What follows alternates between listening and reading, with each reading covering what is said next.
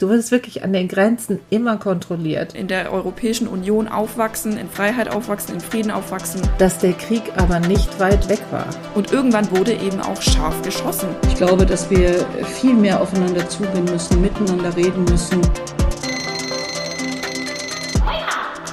Butter fürs Hirn.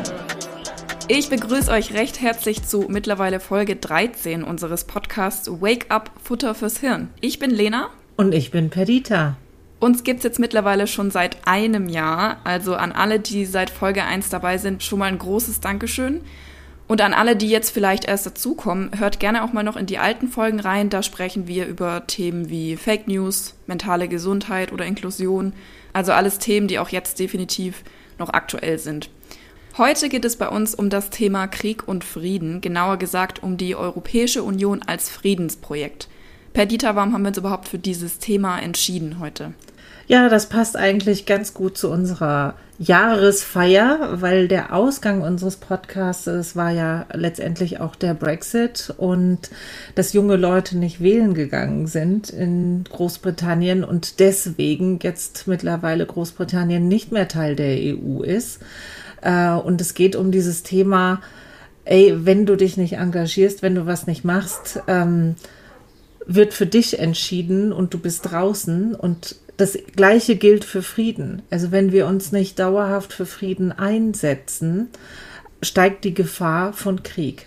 Und deswegen ist die Europäische Union so wichtig und deswegen haben wir uns gedacht, dass das auch wichtig ist, das nochmal als Thema aufzugreifen. Genau, dann wie immer wäre es vielleicht gut, wenn wir am Anfang zunächst mal ein paar Begriffe klären, vor allem den Begriff Frieden.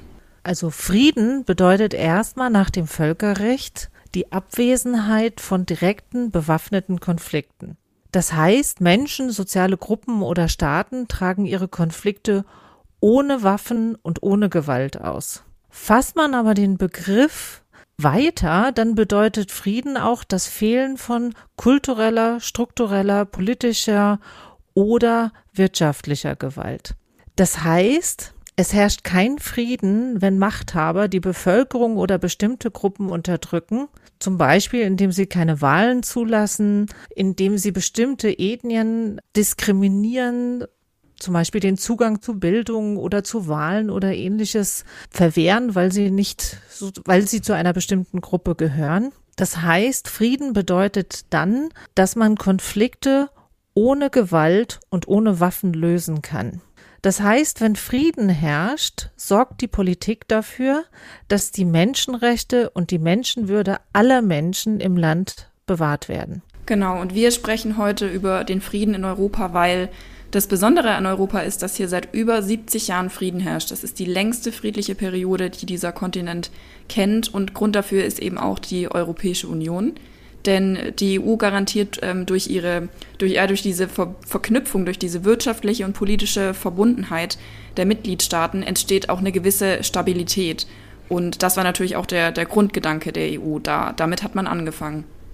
Ja, und es fing an mit dem französischen Außenminister, dem Robert Schumann, der unter dem Eindruck noch des Zweiten Weltkrieges 1950 zum ersten Mal diese Idee eines europäischen Staatenverbundes formuliert hatte. Und der meinte, um Frieden zu sichern in Europa, ist es ganz wichtig, dass wir wirtschaftlich so eng miteinander verbunden sind, dass keiner auf die Idee kommt, wieder Krieg anzuzetteln, weil man sich dadurch dann vielleicht auch selber schadet. Und das war auch die Zeit, wo sozusagen die ersten Maßnahmen im Rahmen der deutsch-französischen Freundschaft entstanden ist, wo einfach Städtepartnerschaften gegründet worden wurden, Begegnungen von Menschen organisiert wurden und als Idee eines Modells, wie sich auch Länder, die im Krieg waren, wieder miteinander aussöhnen könnten. Also es gab ganz viel, vor allem zwischen Frankreich und Deutschland,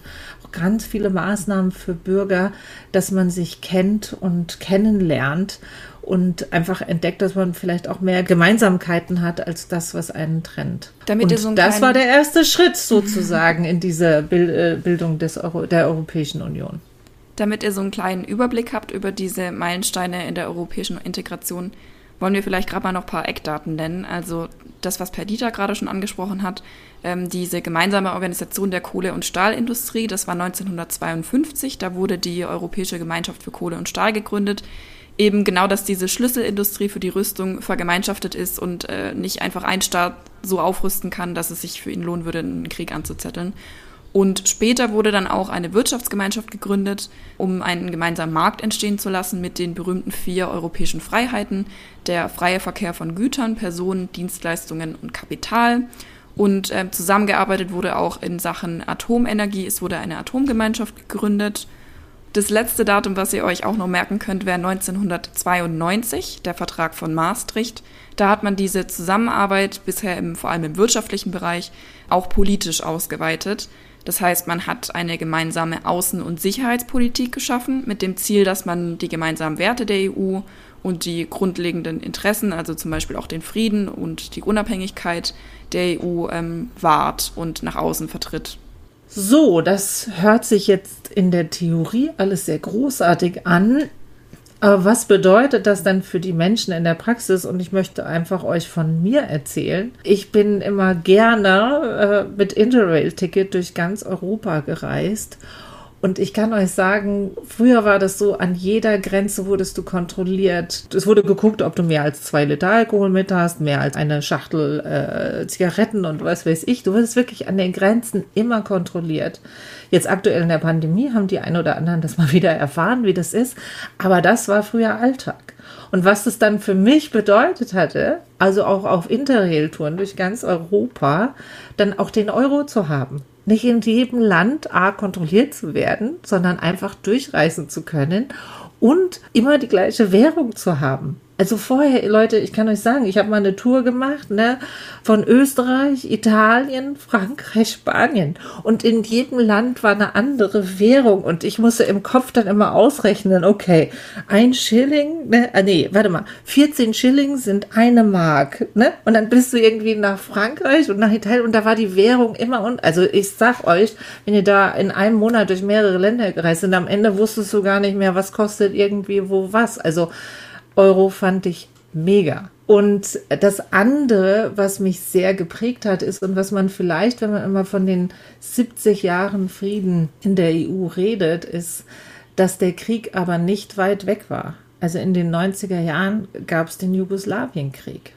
Und das war etwas, als das anfing, ich konnte es nicht glauben.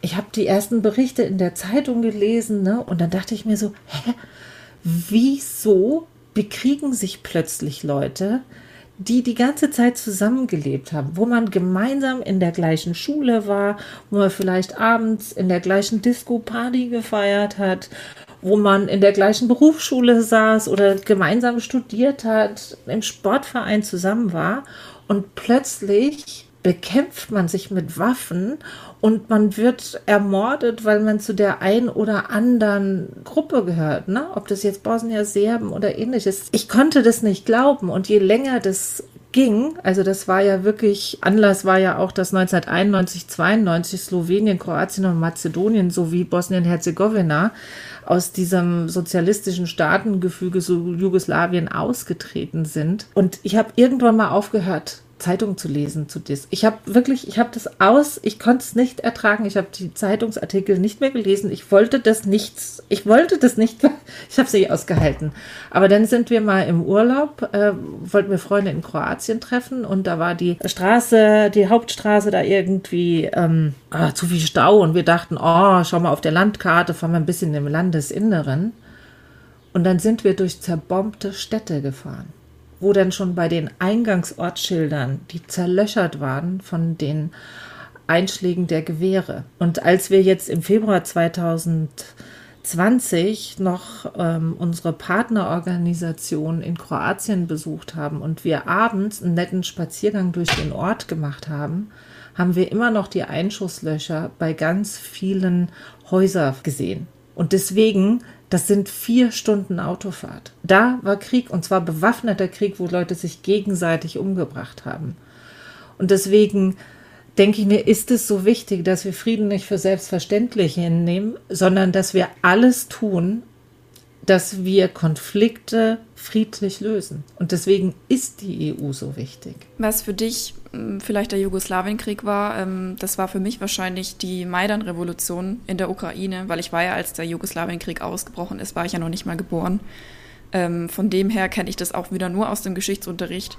Was ich gut nachempfinden kann, ist ähm, die Maidan-Revolution, weil ich da 17 war und ich eben mitbekommen habe, wie Jugendliche und junge Erwachsene so in meinem Alter, ähm, 18, 20, Mitte 20, ähm, in der Ukraine auf den Maidanplatz gegangen sind und dort demonstriert haben, dass ihr Land, die Ukraine, sich mehr Richtung EU orientiert und weniger Richtung Russland.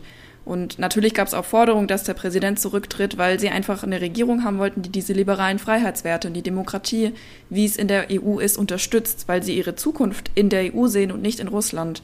Und ähm, das war für mich krass, die Bilder zu sehen, weil die dort natürlich, nachdem ähm, die Ukraine das Assoziierungsabkommen mit der EU doch nicht unterschrieben hat, ähm, aufgrund von äh, Druck aus Russland, also wirtschaftlicher Druck. Die haben ähm, Importe gestoppt und haben wirtschaftliche Sanktionen, Handelssanktionen in der Ukraine auferlegt. Und deshalb hat der ukrainische Präsident dann doch nicht dieses Assoziierungsabkommen mit der EU unterschrieben, was eventuell dazu hätte führen können, dass die Ukraine Beitrittskandidat wird. Und das war eben der Auslöser dafür, dass sehr viele junge Leute auf den Maidanplatz in der Hauptstadt in Kiew gegangen sind und dort demonstriert haben, gesagt haben, wir wollen uns Richtung EU in, ähm, orientieren, wir wollen nicht Richtung Russland und Richtung weniger Freiheit, sondern Richtung mehr Freiheit. Dann haben sie monatelang diesen Platz besetzt. Wirklich monatelang haben Streitkräfte versucht, die Leute da runterzuzerren. Es kam immer wieder zu Auseinandersetzungen und irgendwann wurde eben auch scharf geschossen und dass es so was noch gibt, wirklich bei uns in der Nähe, bei einem Land, das äh, EU-Beitrittskandidat werden sollte, das hat mich geschockt, dass Leute in meinem Alter, die wirklich auf die Straße gehen, im Endeffekt auf die wird scharf geschossen. Die kommen nicht mehr nach Hause, weil sie sich für die EU einsetzen wollen, weil sie ihre Zukunft in der EU sehen. Und das hat mich auf jeden Fall ähm, geschockt, dass ich gedacht habe, okay, die wollen genau das, was ich habe, in, in der Europäischen Union aufwachsen, in Freiheit aufwachsen, in Frieden aufwachsen, Perspektiven haben, die Freiheiten der EU genießen und so weiter. Und da sind 80 Menschen gestorben und viele davon waren sehr, sehr jung. Das ist es. Man sieht, für Frieden sich einsetzen kann auch gefährlich sein, aber umso wichtiger ist es, um einfach auch die Rechtsstaatlichkeit, äh, die Sicherung der Menschenwürde und auch, dass wir als Bürger auch mit unseren Rechten geschützt sind, wie wichtig das ist. Und ich sehe aber auch die EU aktuell vom Inneren her bedroht. Ja, absolut. Also, wenn man sich jetzt anschaut, vielleicht habt ihr das schon mal gehört, von der sogenannten Justizreform in Polen, wo es jetzt natürlich auch einen Konflikt innerhalb der EU gibt. Was ist da passiert? Und zwar hat die polnische Regierung der hat das nicht gepasst, dass es eine unabhängige Justiz gibt und die so einige Entscheidungen, die die Regierung getroffen hat, auch teilweise wieder zurückgenommen hat, weil sie gesagt hat, es entspricht nicht der Rechtsstaatlichkeit. Und jetzt ist es so, dass die Neuregelung vorsieht, dass, dass Richter mit Geldstrafen, Entlassungen rechnen müssen, wenn sie die Entscheidungskompetenz oder Legalität eines anderen Richters, eines Gerichts oder einer Kammer in Frage stellen. Das heißt, Richter werden dafür bestraft, wenn sie ihren Job machen, nämlich zu sagen, ey, die Entscheidung, die ihr da getroffen habt, die entspricht nicht den allgemeinen gültigen Rechten und das ist was ganz, ganz Essentielles, wo man vielleicht auf den ersten Blick nicht sieht, ja, was ist denn daran jetzt so dramatisch? Aber es ist wichtig, dass es eine unabhängige Justiz gibt, die sagt, hey, haltet ihr euch an die allgemeinen Menschenrechte, haltet ihr euch an Rechtsstaatlichkeit. Und wenn ihr das nicht tut, gibt es Strafen. Und das ist etwas, warum es so wichtig ist, dass auch innerhalb der EU die Abgeordneten sich da wirklich einsetzen, dass diese Rechtsstaatlichkeit und die ganzen Werte, für die die EU auch steht, dass die gewahrt werden und dass wir auch innerhalb der EU diesen Frieden sichern. Und ich glaube, dass die EU da eine ganz, ganz bedeutsame Rolle hat und dass sie sich vielleicht auch manchmal ihrer Stärke nicht so ganz bewusst sind. Weil mhm. du hast dich ja ein bisschen damit beschäftigt, Lena. Ähm, erzähl mal so auch im Sinne der EU sozusagen nach außen und was sie sozusagen, wenn sie eine wirkliche gemeinsame Außen- und Sicherheitspolitik auch vielleicht mit einer europäischen Armee machen würden. Also wie würde das dann aussehen? Ich wollte noch ganz kurz zu den Rechten ähm, nochmal zurückgehen, dass wir vielleicht noch ein Eckdatum genannt haben, und zwar 2007 der Vertrag von Lissabon. Da wurde nämlich diese EU-Grundrechtecharta beschlossen, also dass praktisch jeder EU-Bürger und jede EU-Bürgerin innerhalb der EU diese diese Grundrechte innehat, die auch jederzeit einklagbar sind. Ne? Das ist ja auch wichtig, wenn wir gerade über ähm, Rechtsstaatlichkeit und sowas sprechen. Und im gleichen Vertrag wurde auch über ein größeres äh, oder über mehr gemeinsames Handeln der EU nach außen gesprochen. Also man hat zum Beispiel den Europäischen Auswärtigen Dienst geschaffen und man hat vielleicht im Vertrag von Lissabon sich bisschen mehr dieser Aufgabe irgendwie gewappnet, zu sagen, okay, ähm, vielleicht wird, muss, muss die EU in Zukunft auf globaler Ebene auch irgendwie ein wichtigerer Player werden. Und das ist das, was du gerade schon angesprochen hast, weil in der gesamten europäischen Integration hat sich diese Vergemeinschaftung ja immer vertieft. Es fing an wirtschaftlich, dann wurde es politischer mit der gemeinsamen Außen- und Sicherheitspolitik und der nächste Schritt wäre jetzt eigentlich logischerweise, dass man auch über eine gemeinsame Armee nachdenkt. Also bisher war es eigentlich immer so, dass die ähm, NATO die Verteidigung des europäischen Territoriums, also der europäischen Außengrenzen, übernommen hat und wir uns da eben auch sehr stark auf die USA und auf die anderen NATO-Mitglieder verlassen haben, weil die EU in erster Linie natürlich kein militärisches Bündnis ist und auch noch keine europäische Armee hat. Aber natürlich ist sie in 13 Ländern mittlerweile militärisch oder äh, zivil vertreten. Im Kosovo, ne, da ist sie ja, seit wie vielen Jahren ist sie da jetzt? Also der Kosovo ist auf jeden Fall die größte zivile EU-Mission seit 2013. Die EU-Mission heißt äh, EULEX. Und der Kosovo, da haben wir ja vorhin über den Jugoslawienkrieg gesprochen, ist eine Region im ehemaligen Jugoslawien, ähm, wo sehr gewalttätig war, weil es war eine autonome Region in Serbien und ist mittlerweile ein eigener Staat, aber auch noch nicht auf der ganzen Welt anerkannt. Und da war die EU wirklich sehr lange ähm, vor Ort. Ja, aber sie ist natürlich jetzt auch ähm, in der Ukraine mit einer Mission, aber auch in Ländern wie Somalia, Zentralafrikanische Republik, Niger, Irak, Moldawien, Mali. Also wirklich weltweit einfach schon auch militärisch oder in zivilen Friedensmissionen unterwegs. Und äh, ich finde, das für mich ist das ein sehr, sehr schwieriges Thema, weil ich bin aus tiefstem Herzen Pazifistin und äh, bin für Friedensbewegung und finde, dass man Konflikte immer friedlich lösen muss. Aber der Jugoslawienkrieg hat mir damals gezeigt, ja, da kann ich mir gerne wünschen und alles machen, dass Leute friedlich sind. Und ich glaube, damals war das auch der große Konflikt bei den Grünen, das weiß ich noch, wie die mit sich gerungen haben, weil sie gegen jeden bewaffneten Einsatz sind. Aber wie willst du das lösen, wenn eine Seite beschließt, ich nehme Waffen, ich höre nicht auf, ich schieße und ich mache das musst du ja auch irgendwie beenden. Also von daher braucht es auch Armeen, um äh, Sachen zu schützen. Und also da bin ich innerlich total zerrissen in diesem Konflikt. Und ich glaube, dass man sich das auch nie leicht machen darf. Auch, was sage ich mal, selbst wenn man Krieg verhindern möchte oder bei Kriegssituationen einen, also die Ultima Ratio, also das absolute Ding sollte immer Frieden sein. Ja, absolut. Aber ich meine, bloß weil man eine europäische Armee gründet, heißt es ja nicht, dass die EU auf einmal nur noch Krieg führen möchte. Es ist ja eine Schutzsache und es dient vor allem, also eine gemeinsame europäische Armee würde auch super viel Geld sparen. Ich habe eine richtig coole Grafik gefunden, die ähm, das Militär der USA, also die USA ist ja das Land auf der Welt, das eigentlich das meiste Geld in seine Verteidigung steckt, nämlich vier Prozent ähm, vom ähm, Bruttoinlandsprodukt. Und wenn die EU 28, okay, mittlerweile die EU 27 Staaten, ihre Militärausgaben zusammenlegen würden und eine gemeinsame europäische Armee schaffen würden, dann könnten sie allein schon 500 Millionen Euro sparen durch ein gemeinsames System zur Zertifizierung von Munition, weil da wahrscheinlich wieder jedes Land seine eigene Zertifizierung hat.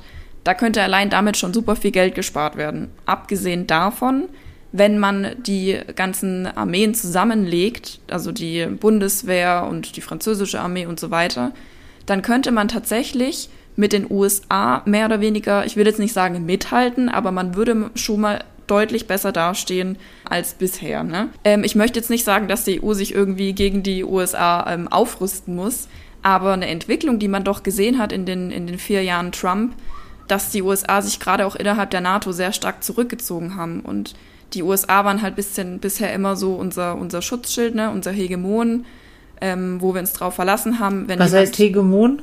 So das Land, an dem man sich, an dem man sich ausrichtet. Ne? Also das ist der, stärk der stärkste Bündnispartner, der einen so ein bisschen schützt. Und wenn die USA sich eben immer mehr zurückziehen, weil sie immer mehr ins Landesinnere schauen und ähm, nicht mehr so viel missionarisch und interventionistisch in, in der Welt arbeiten und sich nicht mehr so viel um, um andere Länder und um ähm, den internationalen Kontext kümmern, dann äh, muss sich die, die EU halt eventuell fragen, okay, was machen wir, wenn die USA mal nicht für uns einspringt? Wollen wir selbst ein starker globaler Akteur sein? Wollen wir uns selbst verteidigen können? Oder wollen wir immer darauf vertrauen, dass die NATO da ist, das Militärbündnis der westlichen Staaten, also die North Atlantic Treaty Organization. Aber es ist natürlich eine ganz entscheidende Frage, sozusagen, in welche Richtung marschieren wir, sozusagen, stärken wir die NATO ne, und sagen, das ist so der gemeinsame Punkt, wo wir uns militärisch stützen. Oder sozusagen stärken wir uns als Europäische Union. Und wie geht das aber zusammen mit so der Europäischen Union als Friedensprojekt? Also ich glaube, ja, das es gab halt in letzter Zeit viele Diskussionen, oder was heißt viele Diskussionen, zum Beispiel der französische Präsident Macron hat gemeint, dass die NATO hirntot wäre. Die entstand halt damals im Kalten Krieg so als Gegengewicht äh, zu den Warschauer Paktstaaten, damals als USA und Russland sich gegenüberstanden in, diesem, in dieser Aufrüstungsspirale, wo es dann glücklicherweise zu keinem Krieg kam, aber eben Bündnisse geschmiedet wurden, wo sich die NATO-Staaten gegenüber den Warschauer Paktstaaten verbündet haben. Und da war die NATO natürlich ein unheimlicher ähm, Sicherheitsgarant für die ganzen Mitgliederstaaten, weil man gewusst hat, wenn in irgendeinem von dieser Staaten, äh, wenn da einmarschiert wird, wenn die Grenzen nicht respektiert werden oder die Souveränität, dann ist Bündnisfall und dann sind die anderen, sind die ähm, anderen Staaten da. Aber jetzt ist es halt so, dass die EU auch nicht mehr unbedingt nur gegenüber Russland sich behaupten muss. Es geht auch darum, dass äh, Russland und China vielleicht wieder Akteure werden. Die USA zieht sich so ein bisschen zurück aus der NATO. Und dann würde es eventuell Sinn machen, wenn die EU eben ein eigener Akteur ist und ihre sicher in ihre gemeinsame Außen- und Sicherheitspolitik eben nochmal so aufbaut, dass sie wirklich als eigener globaler Akteur auch was bewirken können in der internationalen Ordnung. Das wäre vielleicht so der Hintergrundgedanke, weil mit dieser europäischen Friedenspolitik, die man da hat. Also man möchte ja mit seiner Außen, mit seiner Außen- und Sicherheitspolitik, mit seinen internationalen Beziehungen ja seine Friedenspolitik nach außen treiben. Man möchte ja für Friedenserhaltung sorgen. Man möchte die internationale Sicherheit stärken. Man möchte die Zusammenarbeit fördern. Man möchte natürlich die Demokratie ausbreiten und ähm, dafür sorgen, dass in anderen Staaten Rechtsstaatlichkeit eingehalten wird und die Menschenrechte und die Grundfreiheiten. Und da würde es vielleicht helfen, wenn man einfach ein stärkerer eigener Akteur wäre. Ja, und jemand, der sich auf dem Gebiet noch besser auskennt als ich und der sich da auch ähm, dafür einsetzt, ist unser heutiger Gast, nämlich Sabine Verheyen. Sie ist EU-Abgeordnete der EVP-Fraktion im EU-Parlament und wir haben mit ihr über den Frieden in der EU gesprochen. Herzlich willkommen, liebe Frau Verheyen. Wir haben wie immer eine Überraschungsfrage am Anfang und Ihre Frage lautet, Wann sind Sie das letzte Mal so richtig ausgerastet und waren nicht mehr ganz so friedvoll? Oh, das ist noch gar nicht so lange her. Das passiert in der Politik öfters.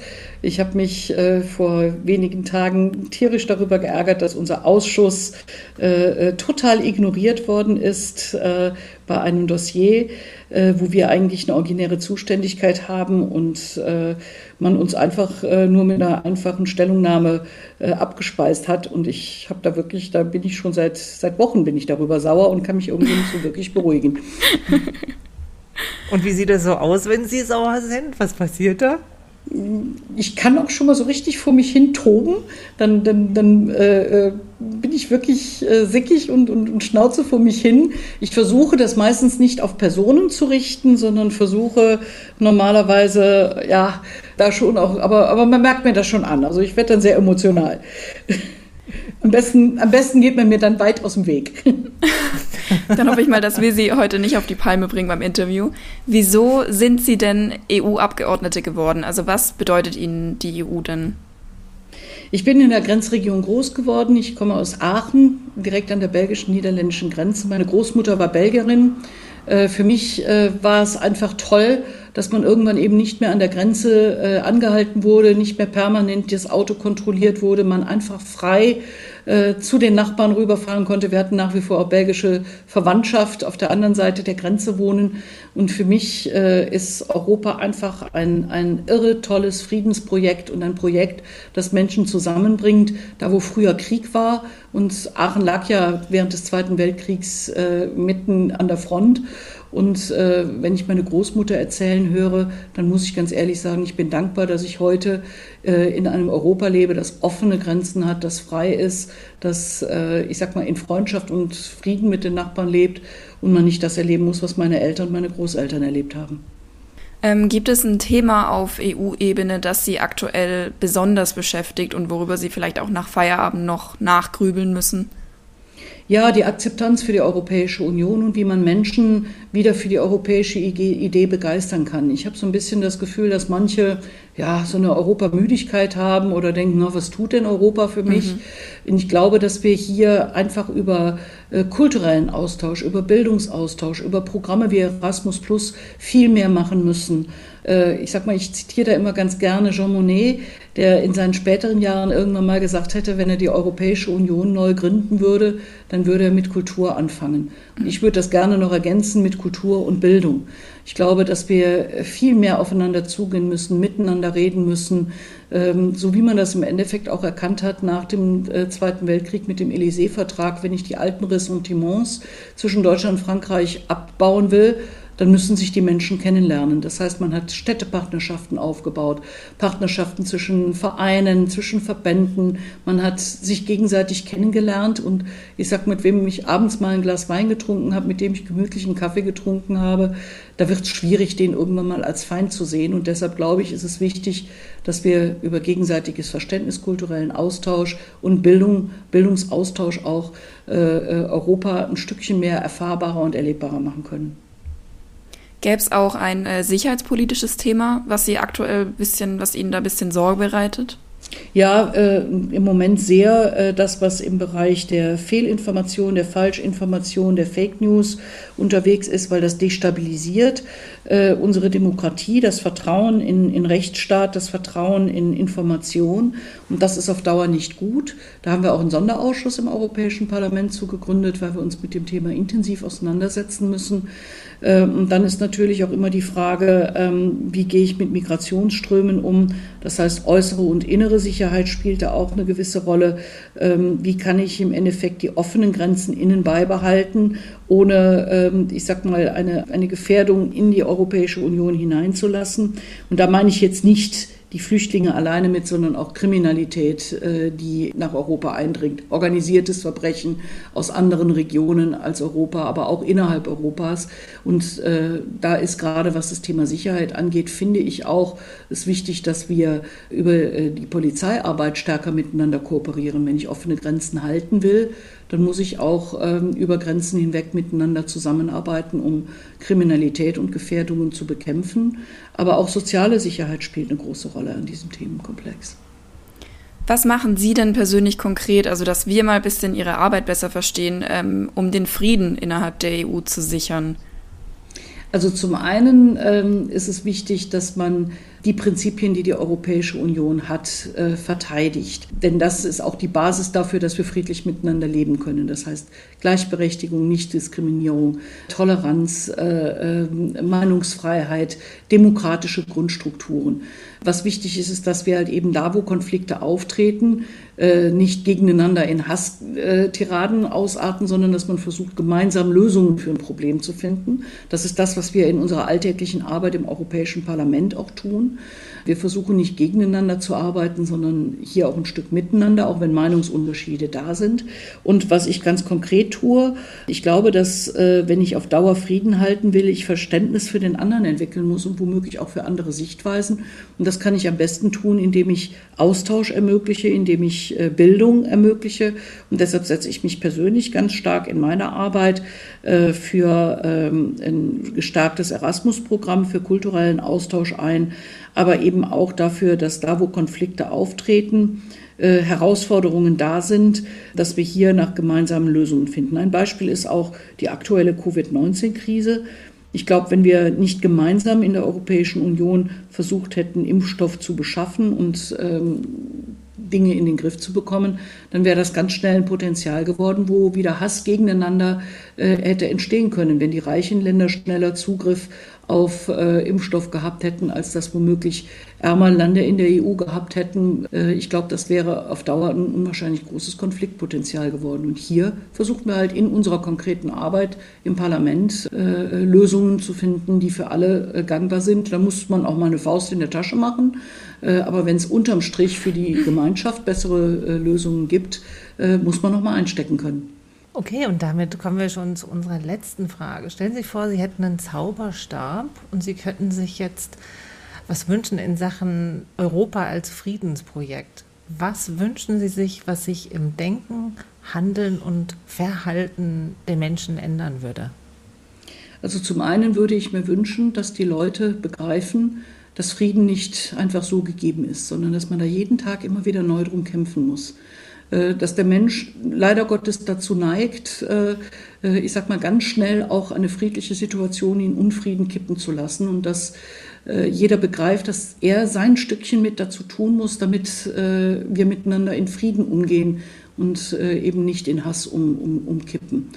Ich würde mir wünschen, dass wir in Europa Europa als das wieder erkennen, was es ist, nämlich wirklich eines der größten Friedensprojekte und dass wir begreifen, dass wir ein riesengroßes Glück haben, als Europäer in ein, unserem heutigen Europa zu leben, quasi auf einer Insel der Glückseligkeit. Wenn ich mir nämlich anschaue, wie es in anderen Regionen dieser Welt aussieht, dann haben wir es verdammt gut erwischt. Ja, vielen, vielen Dank für dieses Interview. Nach diesem Interview mit ähm, unserem prominenten Gast, äh, Perdita, was möchtest du denn für die heutige Folge den Zuhörern ins Hirn tackern? Leute, Frieden ist nichts Selbstverständliches. Und dass wir in einer europäischen Gemeinschaft leben, in der Frieden herrscht, hängt davon, dass einfach seit 1950 sich unglaublich viele Menschen dafür engagiert haben, dahin zu kommen. Und dass das losging mit der Wirtschaft und jetzt aktuell einfach auch mit viel Bürgerbeteiligung und viel Mitmachen gefördert werden kann. Also deswegen ist für mich wichtig, merkt euch, wir sind alle Europäische Union. Jeder von uns und dass man sich aktiv, da wo man kann, auch dafür einsetzt, dass unsere Europäische Union ein Ort des Friedens bleibt. Ja, da kann ich eigentlich gar nicht mehr viel ergänzen, außer informiert euch vielleicht auch ein bisschen, was die Vergangenheit angeht, mal über Kriege, die ähm, rund um die EU stattgefunden haben. Was ich euch gerne ins Hirn tackern möchte, ist, wenn die Corona-Krise jetzt bald hoffentlich so weit ähm, ja, eingedämmt ist, dass wir wieder ein bisschen mehr unsere Freiheiten genießen können, dann ähm, dankt nicht nur den äh, Virologen und äh, den Herstellern der Impfstoffe, sondern denkt auch mal noch ein bisschen an die EU und an all die Gründe, warum ihr diese Freiheiten genießen könnt und vielleicht daran, ob ihr euch da in Zukunft ein bisschen mehr einbringen wollt, ein äh, bisschen mehr engagieren wollt oder das einfach mehr wertschätzen wollt, dass das die Generation in Zukunft auch noch machen können. Und dass es manchmal sinnvoll ist, dass die Europäische Union, dass man gemeinsam verhandelt, dass man gemeinsame Lösungen findet, weil gemeinsam ist man stärker als alleine. Und deswegen ist auch mein Wunsch, dass ihr jetzt wirklich euch informiert, was gibt es für Möglichkeiten, mich auch an diesem gemeinsamen Europa zu beteiligen. Und da hat die Europäische Union unglaublich viele Möglichkeiten geschaffen, wo ihr mitdiskutieren könnt, wo ihr eure Vorschläge einbringen könnt, wo ihr die Chancen der EU nutzen könnt. Also Leute, ihr könnt auf Kosten von der Europäischen Union ein Praktikum in Freiwilligendienst, eine Fortbildung machen. Also wir werden uns euch auf der Webseite genügend Tipps und Links geben, wo ihr das findet, wie ihr das machen könnt. Aber macht das, beteiligt euch. Na, also und vergesst wirklich nicht den Gedanken, wir sind Teil der Europäischen Union. Jeder einzelne von uns und jeder einzelne von uns muss dazu beitragen, dass die EU ein Friedensprojekt ist. Und das kann nur passieren, indem Menschen sich begegnen. Also nutzt alle Chancen, Leute auch aus Ländern kennenzulernen, in denen ihr noch nicht wart, wo ihr überhaupt keine Ahnung habt, wie es da abgeht. Ne? Je mehr ihr über die anderen Menschen wisst, je mehr Freundschaften ihr geschlossen habt, also das ist ein Garant für Frieden. Also findet ganz viele europäische Freunde. Genau, und als zweite Challenge von mir ähm, könnt ihr auch gerne nochmal unsere Recherche nachlesen. Das hat diese Folge Isabella gemacht und ihr findet die Recherche genauso wie auch die Folge auf unserer Website futterfürshirn.de. Und dann schickt uns doch gerne euer Feedback über die Challenge oder über die Folge oder wenn ihr sonst irgendwas loswerden wollt, per Mail an wakeup@gemeinsam-in-europa.de oder schreibt uns auch gerne eine Nachricht auf den sozialen Netzwerken. Und dann bleibt uns eigentlich nur wieder zu sagen, tschüss und bleibt wach.